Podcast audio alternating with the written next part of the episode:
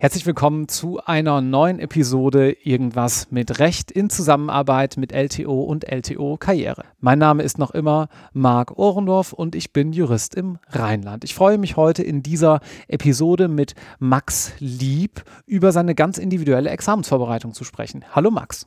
Hi Marc. Dann lass uns doch darüber mal ein kleines bisschen näher sprechen, nämlich die Frage, was macht eigentlich gute Examensvorbereitung aus? So viel sei schon vor die Klammer gezogen.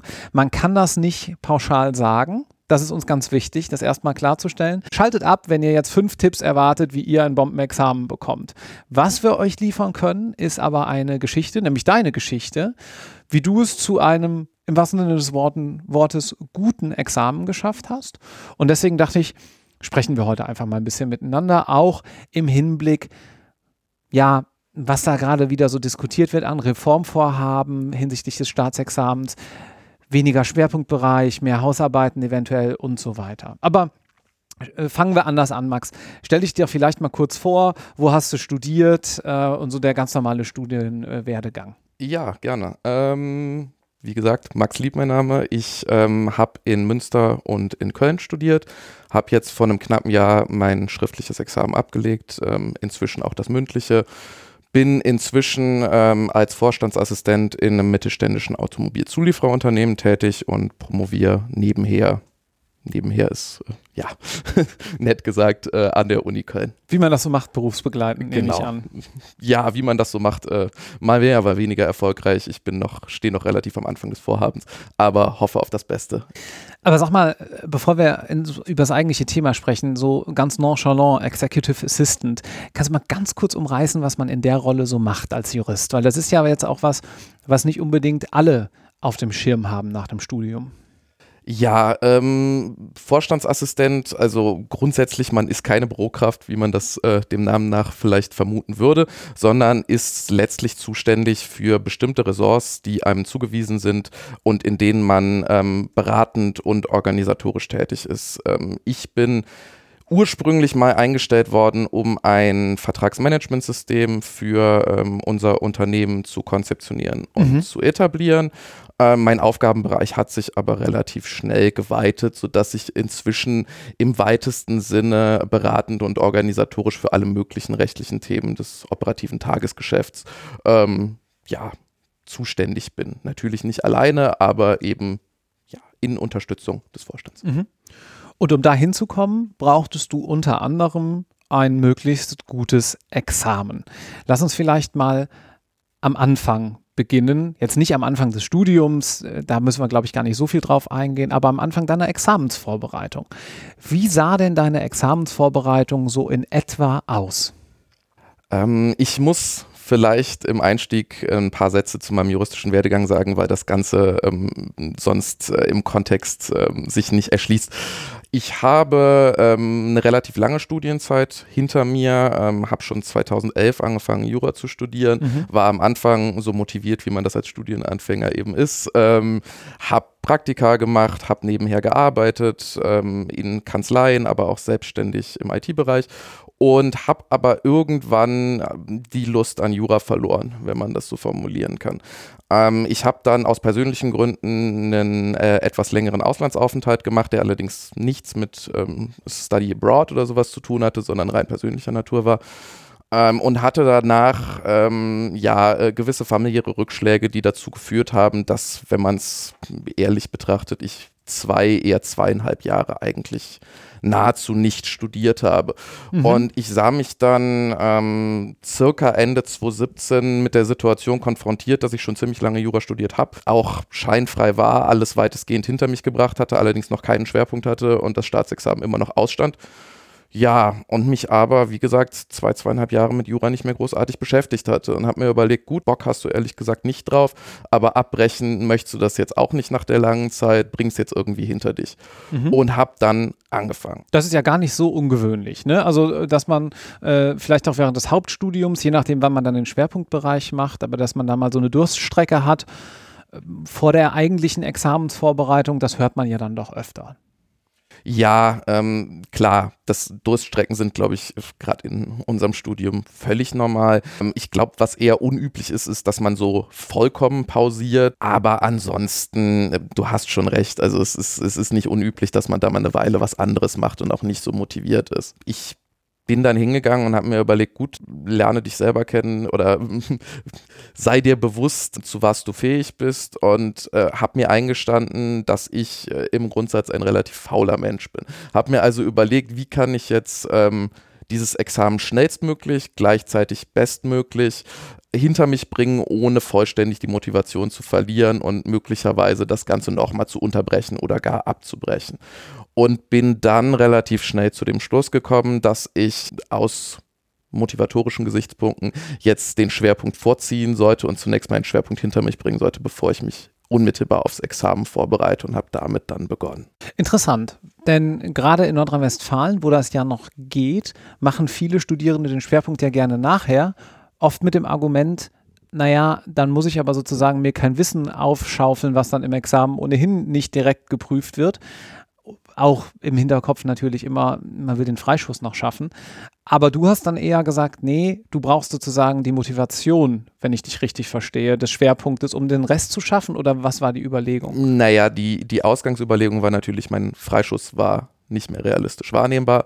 Ähm, Wissen, das ich hätte verlieren können aus Grundstudium bzw. Hauptstudium, war noch, naja, sagen wir mal, in begrenztem Maße vorhanden. Und dann habe ich mir gedacht, naja, also den Schwerpunkt abzuleisten macht sicherlich mehr Spaß, als jetzt sofort in die Examensvorbereitung einzusteigen. Mhm. Und wenn du nichts zu verlieren hast, wieso denn nicht? Zeitlich macht es für dich keinen großen mhm. Unterschied. Womit hast du dich dann beschäftigt im Schwerpunkt? Ähm, ich habe einen Schwerpunkt im Unternehmensrecht gemacht, mit ja ganz maßgeblich auf Kapitalmarkt und Aktienrecht. Mhm. War cool?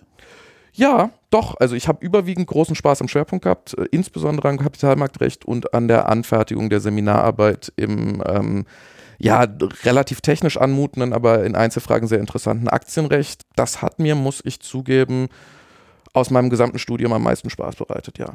Ich vermute, so ging es mir jedenfalls damals auch, weil du es dir selber aussuchen konntest, oder? Ja, das war mit Sicherheit ähm, ein Teil dessen. Ich würde aber sagen, ein größerer Faktor war eigentlich, dass ich dazu in der Lage war, mich so tiefgehend, wie ich wollte, mit Einzelfragen zu beschäftigen. Mhm. Ich hatte während des gesamten Studiums immer das Gefühl, dass wenn denn mal ein Problem auftaucht, das ich wirklich interessant finde und dass ich gerne ähm, tiefgreifend verstehen würde, ganz oft ich das nicht kann, weil die Notwendigkeit besteht, die Stofffülle ähm, ja in breiter Form abzudecken und ich einfach ein Zeitproblem habe. Und das war im Schwerpunkt nicht mehr so und ich konnte mich mhm. endlich in Tiefe mit Dingen beschäftigen, die mich dann, wie du es schon gesagt hast, interessiert haben. Mhm. Gut. Und dann kam irgendwann Tag X, noch nicht des Examens, aber jedenfalls der Entscheidung, jetzt fange ich an, mich aufs Examen vorzubereiten. Genau. Wie hast du das gemacht? Ich habe mir tatsächlich natürlich, wie glaube ich jeder, erstmal überlegt, ich brauche einen Lernplan, ich brauche einen Zeitplan, ich brauche einen Ablaufplan und ich brauche Materialien. Und ich weise nochmal darauf hin, weil das doch durchaus ein relevanter Charakterzug ist. Ich bin faul oder wenn man es netter ausdrücken will, ich bin effizient. Äh, ich mag es nicht, Zeit zu verschwenden. Ich hatte keine große Lust, mir selbst einen Lernplan zu erstellen und muss auch ehrlicherweise sagen, aus meiner persönlichen Perspektive ist es nicht für jeden notwendig, einen individuellen Lernplan zu erstellen.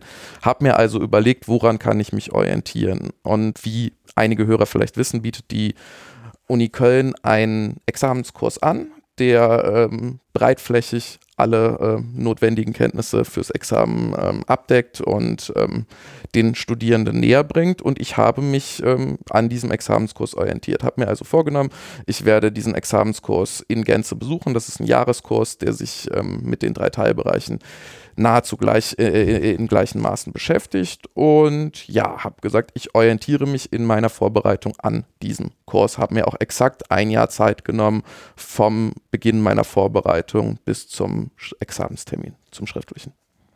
Für diejenigen Hörerinnen und Hörer hier, die jetzt auch vielleicht nicht aus Köln kommen, haben wir mittlerweile auch eine ganze Menge.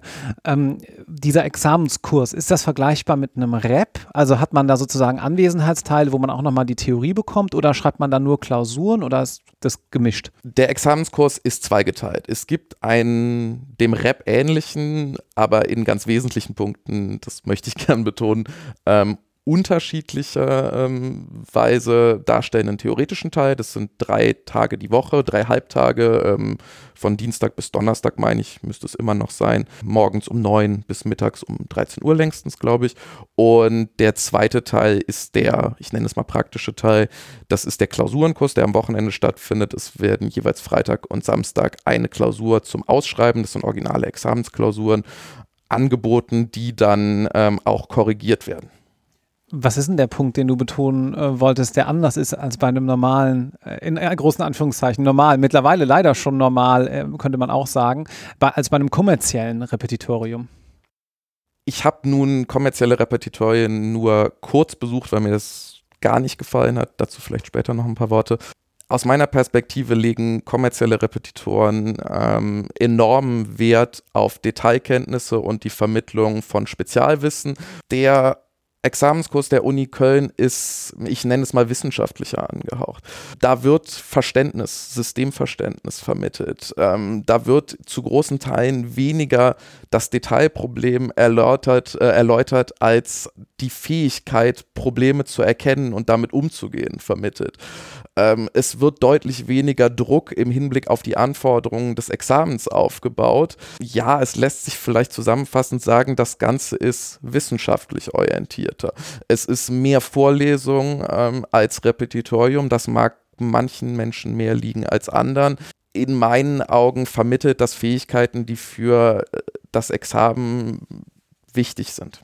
Damit einhergeht dann aber ja auch, wenn man mal sozusagen mitgeht und sagt, das ist wissenschaftlicher, dass man wahrscheinlich etwas mehr Eigenverantwortung mitbringen muss in der Zeit, wo man für sich lernt, oder? Da hast du völlig recht. Also ähm, im Gegensatz zum kommerziellen Repetitor wird dir kein Lernplan vorgegeben, dir wird kein Programm vorgegeben, wann du äh, was tun musst, was wiederholen musst. Du wirst nicht abgefragt. Also letztlich, wenn du dich nicht ähm, selbstständig neben diesem Kurs vorbereitest und ähm, entsprechend lernst, dann wird das niemand merken und es ist dein Problem. Ähm, das, der Examenskurs kann nicht bieten oder will auch vor allem, glaube ich, nicht bieten, was der Repetitor bietet, nämlich dich dazu zwingen, ähm, dich selbst zu disziplinieren. Wie sah denn dann deine Tagesroutine aus? Ich meine, es gibt ja heutzutage auch viele äh, Instagrammer, die äh, sozusagen dich teilhaben lassen, wenn du das möchtest, an jedem einzelnen Schritt der Examensvorbereitung. Aber für jeden dieser Instagrammer gibt es natürlich auch tausende Leute, die das einfach irgendwie so machen, wie sie selber es gut finden. Was mich interessieren würde, ist, wie sah es bei dir aus? Was fandest du gut? Was hat für dich funktioniert? Wiederum einleitend, ich persönlich bin jemand, der Strukturen nur bis zu einem bestimmten Grad schätzt. Ich, ich mag das nicht, durch Strukturen gefangen zu sein und habe mir deswegen nie ähm, einen Lernplan gemacht oder eine Lernroutine etabliert, die so ähm, detailliert war, dass ich gewusst hätte, morgen um neun muss ich das hier machen. Das waren die groben Punkte, die ähm, ich eben angesprochen habe, des Examenskurses und des Klausurenkurses. Aber daneben ähm, hatte ich keine detaillierte Routine. Ich habe regelmäßig nach Besuch des Examenskurses die Themen des jeweiligen Tages nachgearbeitet in unterschiedlicher Tiefe. Ich habe Freitag und Samstag die Klausuren geschrieben, daneben aber auch nichts gemacht. Und ich habe äh, Montag und Freitag, also an den examenskursfreien Tagen, ganz bewusst meinen Schwerpunkt aufs öffentliche Recht gelegt und habe nahezu ausschließliches war nicht immer so, aber ganz überwiegend nahezu ausschließlich ähm, mich im Bereich des öffentlichen Rechts aufs Examen vorbereitet, wiederum anhand der Unterlagen des Examenskurses. Wie kam dieser Fokus aufs Öffrecht? Ja, das ist eine strategische Entscheidung, die ich anhand meiner persönlichen Vorlieben getroffen habe. Ich wusste, ich bin ähm, vergleichsweise stark im Zivilrecht. Das war mein liebstes Fach. Ich war auch noch aus meiner, aus meinem Grundstudium, meinem Hauptstudium da am ehesten up to date. Ähm, Im öffentlichen Recht war ich tatsächlich eher schwach und das Strafrecht mochte ich einfach nicht. Dann habe ich mir überlegt, gut, du kannst dich im Strafrecht irrsinnig viel vorbereiten, aber es ist nur eine Klausur und ähm, empirisch oder zumindest meiner subjektiven Einschätzung nach sind die Ergebnisse selbst bei Leuten, die sich sehr, sehr ausgiebig aufs strafrechtliche Examen vorbereitet haben, selten planbar gut. Das ist im öffentlichen Recht anders, meiner Einschätzung nach. Ich bin relativ schnell zu der Einschätzung gekommen, dass ähm, man im öffentlichen Recht planbar ziemlich gute Ergebnisse erreichen kann und habe mir gedacht, naja, das ist deine Lebensversicherung. Wenn es im öffentlichen Recht gut läuft, ähm, dann wird es schon passen, weil ich mir von Anfang an sicher war, dass ich im Zivilrecht zumindest nicht vollkommen auf die Nase fallen werde und habe mir dann gedacht, gut, das Strafrecht ignoriere ich jetzt mal weitestgehend. Muss aber dazu sagen, dass ich ursprünglich eigentlich mal angepeilt hatte, ähm, ein befriedigendes Examen machen zu wollen. Ähm, habe gesagt, wenn es gut läuft, mache ich ein VB. Ähm, aber dass es so gut läuft, wie es jetzt im Ergebnis gelaufen ist, das war weder geplant noch planbar mhm. aus meiner Perspektive. Ich würde da mitgehen, was das öffentliche Recht angeht. Also ich finde auch während der Examiner und gerade auch so äh, damals in meinen Lerngruppen, da hat man schon immer ganz gut gesehen in den Öffrechtsklausuren, dass man mit Handwerkszeug oftmals auch und mit einer guten Struktur und mit einem guten, in Anführungszeichen, Ausschlachten des Sachverhalts tatsächlich auf ganz okay Ergebnisse kommt. Ja, da hat man tatsächlich so eine gute Baseline. Für besonders gute Leistungen muss man natürlich auch dann noch besonders viel bringen, so ist es nicht. Aber äh, dieses äh, Stichwort Lebensversicherung trifft es, glaube ich, ganz gut. Ja, ähm, ich muss da tatsächlich auch mal dazu sagen, dass der diesen Bereich des Examenskurs leitende Professor, Professor Mucke aus Köln, unfassbar gute Arbeit leistet. Ähm, der stellt nämlich neben dieser Veranstaltung noch ein Skript zur Verfügung, das alle Themen des Examens im öffentlichen Recht ausführlich, aber auch ausreichend abdeckt.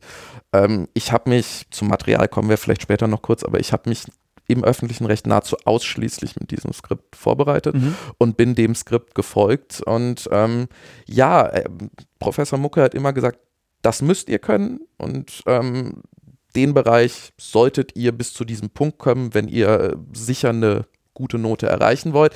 Ähm, er hat aber auch immer betont, welche Dinge dann eben das i-Tüpfelchen sind. Mhm. Und dementsprechend habe ich mich vorbereitet. Mhm. Gibt es sonst noch Tipps hinsichtlich der Materialien, wo du es gerade ansprichst? Ähm, ja, meine, mein Grundsatz wäre, weniger ist mehr. Ähm, es wird immer unglaublich viel darüber diskutiert, dass gute Kandidaten sich ähm, ausführlich mit Lehrbüchern vorbereiten müssten, weil nur da das Wissen in der erforderlichen Tiefe vermittelt werden würde. Daran glaube ich ehrlich gesagt nicht.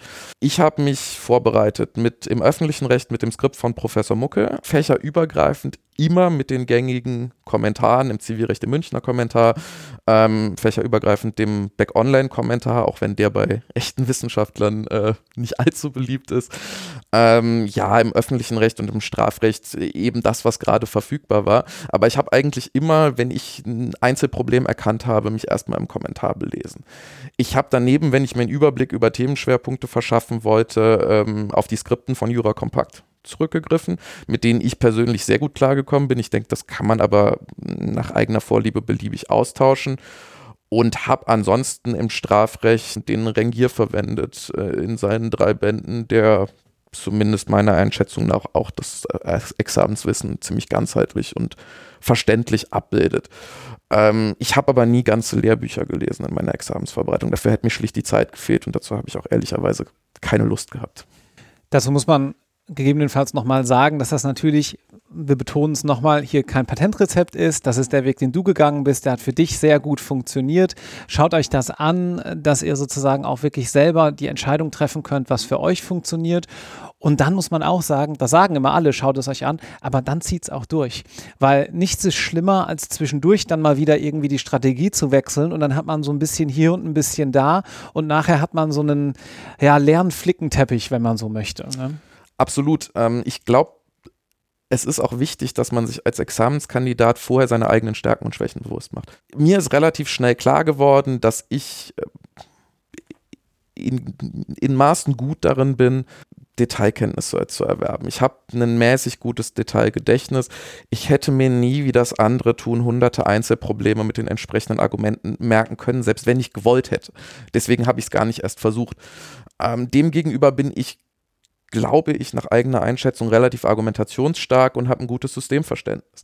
Und habe deswegen meinen Fokus darauf gelegt, eben genau diese Stärken zu etablieren und ähm, für das Examen weiterzuentwickeln. Habe also an meiner Argumentationsfähigkeit gearbeitet, habe viele Klausuren geschrieben, um eben über das Üben der Klausuren schreiben zu wissen, wie arbeite ich eigentlich so, wie es von mir erwartet wird ähm, und habe daneben auf Systemverständnis gelernt. Deswegen auch immer der Blick in die Kommentare, denn äh, wo kriegt man schneller einen systemischen Überblick als in einem Kommentar für Praktiker? Mhm.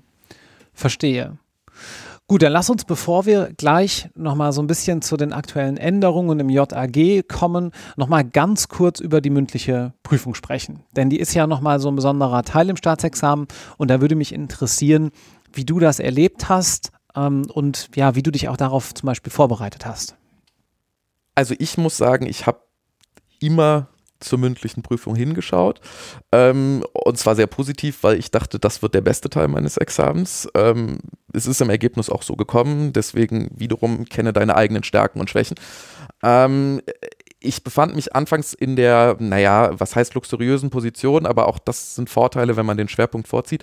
Ich wusste dank eines relativ gut abgeleisteten Schwerpunkts, dass mein ähm, Examen insgesamt, wenn ich nicht völlig daneben liege, nicht unter einen bestimmten Schnitt fällt. So. Das heißt, ich wusste, wenn ich ein Mindestmaß ich habe mir eigentlich im Schnitt sieben Punkte in den schriftlichen Klausuren vorgenommen. Wenn ich die erreiche, kann ich mit der mündlichen einen Verrechnungsverbrechen kriegen. Und das war immer das Ziel, was ich vor Augen hatte. Dass die schriftlichen dann besser gelaufen sind als erwartet, war für mich nicht planbar. Ich war natürlich glücklich drüber.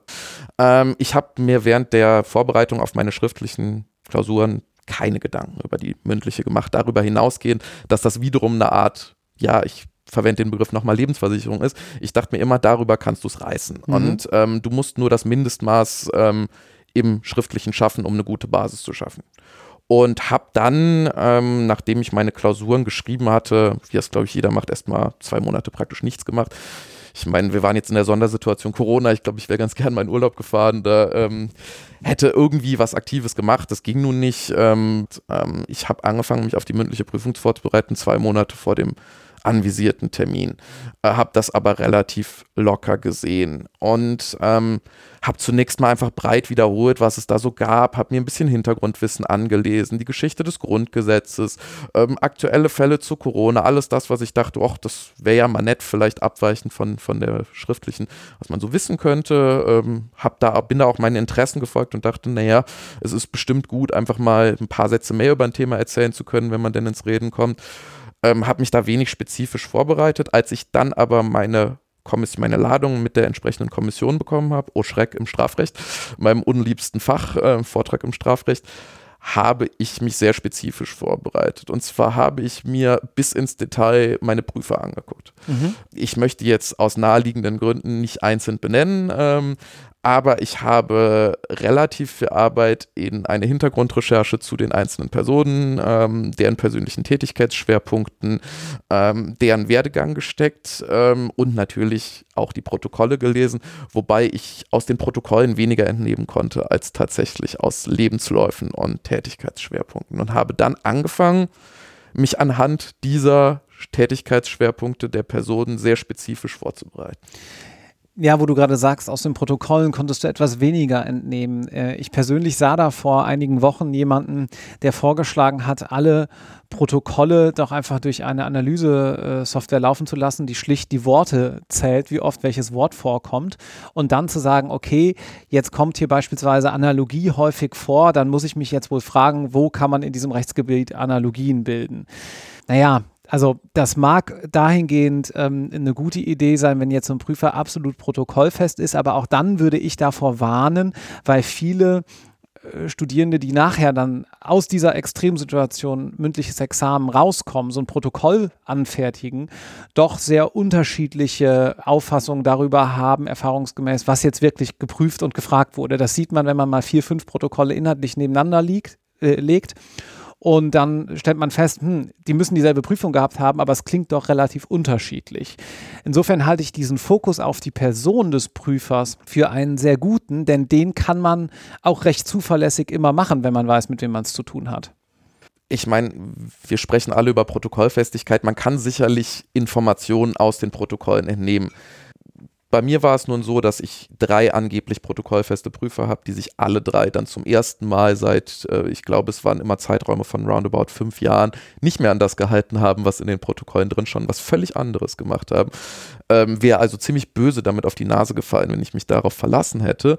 Und zudem sind Protokolle natürlich immer eine sehr subjektive Einschätzung der geprüften Person. Ähm, bei mir war zum Beispiel einer der drei Prüfer in den Protokollen ähm, als sehr unfreundlich und als sehr abwertend eingestuft, zumindest in vielen Aspekten. Den habe ich nicht so empfunden. Ähm, ich hatte vielmehr den Eindruck, dass der eigentlich durchaus freundlich ist, aber dass der wenig Geduld damit hatte, wenn man denn ähm, den Fokus verloren hat. Also mhm. der wollte letztlich klare, kurze Antworten und der wollte, dass Leute nachdenken. Ähm, der hatte aber keine Lust, dass man ein auswendig gelerntes Schema an der Stelle abspult, an der er es nicht hören will.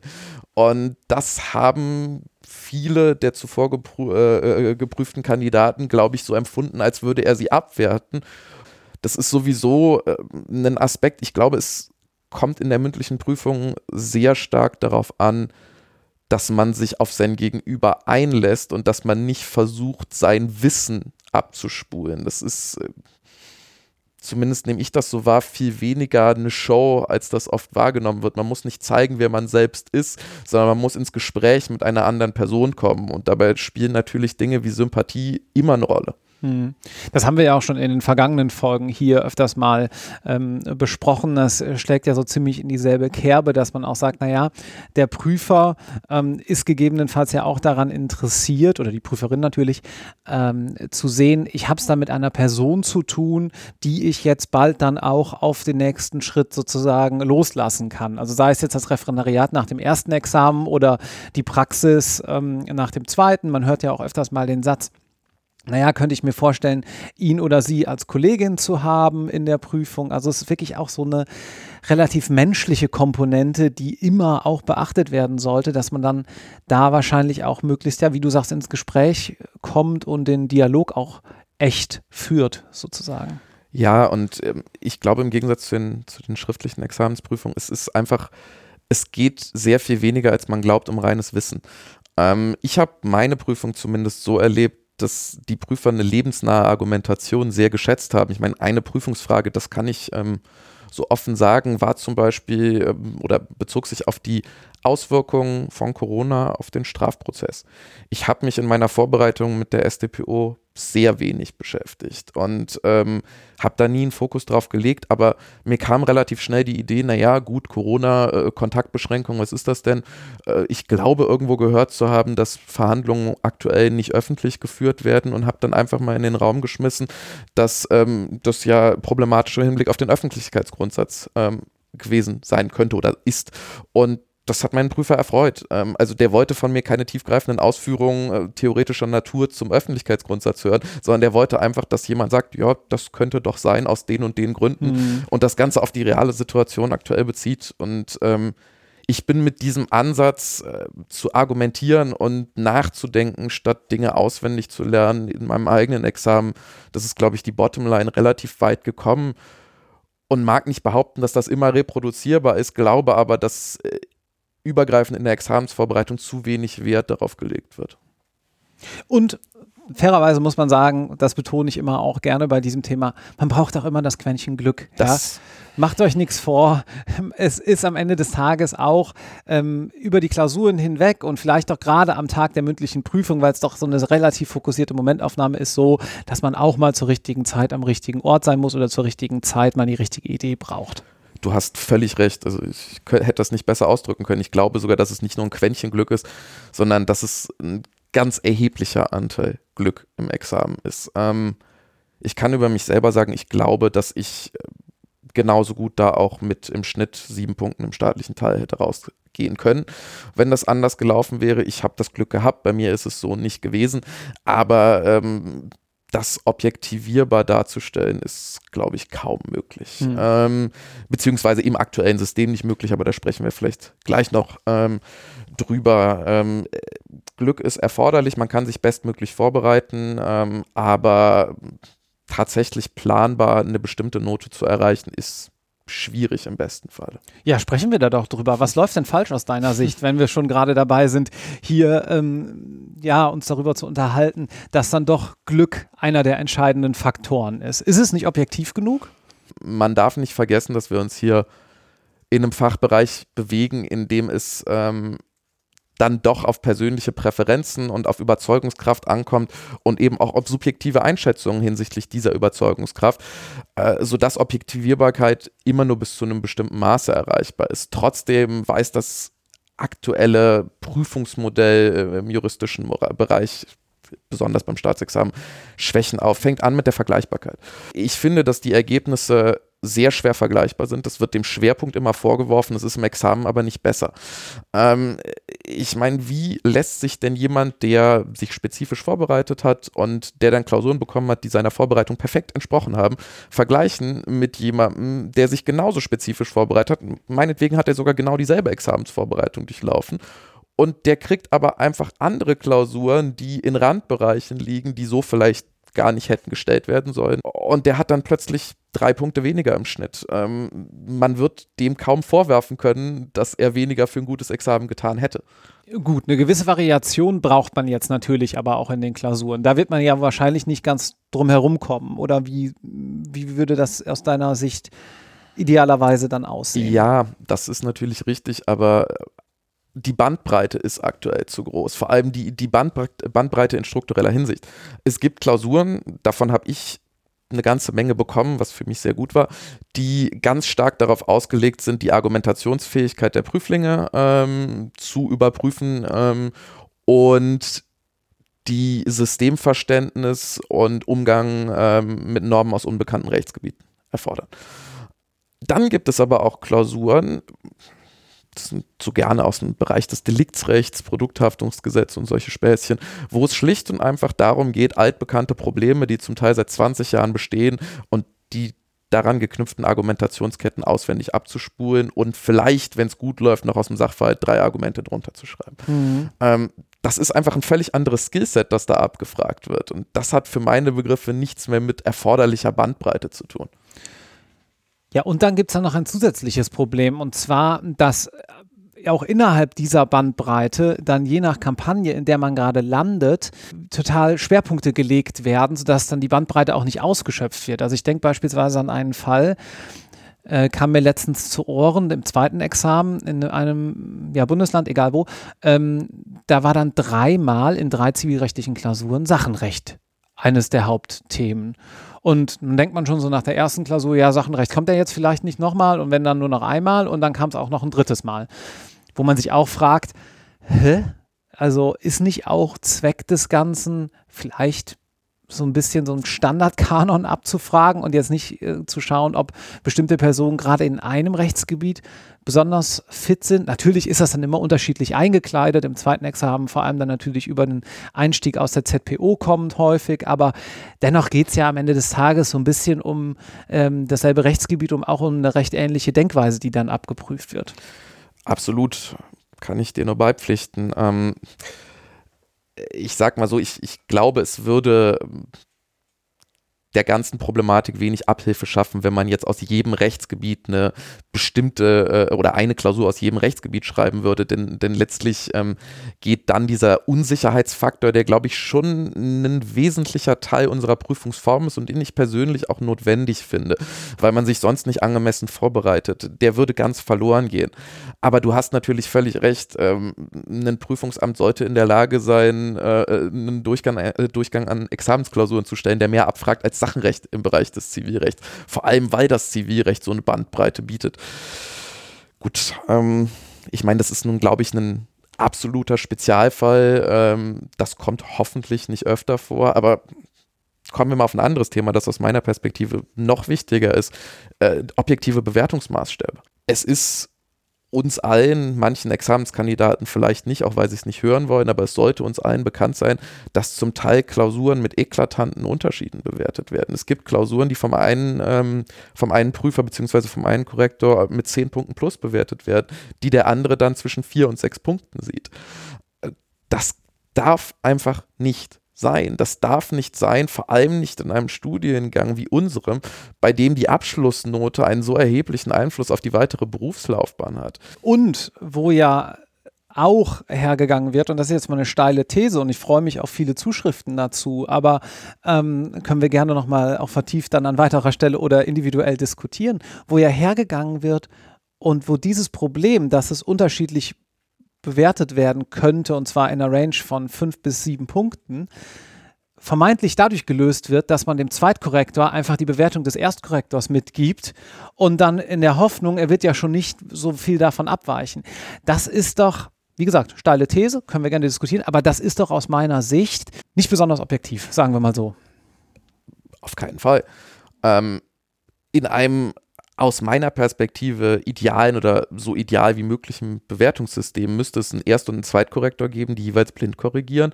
Und falls Abweichungen bestehen, müsste ein dritter unabhängiger, bei ganz eklatanten Abweichungen vielleicht sogar ein vierter unabhängiger äh, Korrektor einen Mittelwert herstellen oder entscheiden darüber, äh, wie diese Abweichungen denn nun zu bewerten sind.